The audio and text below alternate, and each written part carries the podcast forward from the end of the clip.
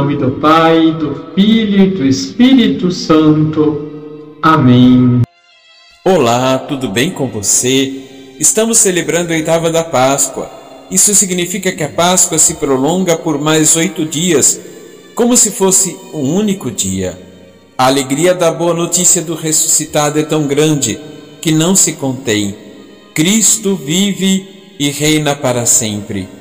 Evangelho de Mateus, capítulo 28, versículos de 8 a 15, nos mostra as mulheres que foram ao túmulo de Jesus e receberam a notícia da sua ressurreição. E que notícia maravilhosa! Jesus, que havia sido crucificado, está vivo.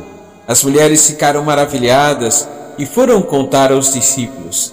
No entanto, os líderes religiosos tentaram encobrir a verdade ao pagar os guardas para espalhar uma mentira, uma fake news, como nós dizemos hoje, dizendo que os discípulos haviam roubado o corpo de Jesus.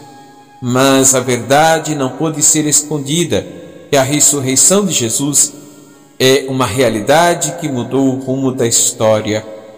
Para nós cristãos, a ressurreição do Senhor é a prova da vitória de Deus sobre o pecado e a morte. É a esperança que alimenta a nossa fé e nos dá a certeza de que a vida não termina com a morte.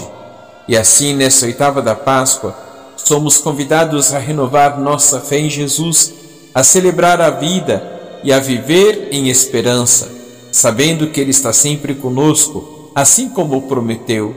Esta é uma época de renovação espiritual que nos inspira a seguir os passos de Jesus no amor e na misericórdia, bem como nos deixar conduzir pelo seu Espírito.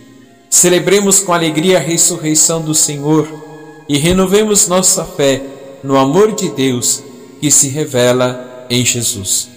Que o Senhor nos inspire sempre atitudes renovadas na vivência de Sua palavra. Amém. Abençoe-vos o Deus Todo-Poderoso, Pai, Filho e Espírito Santo. Amém.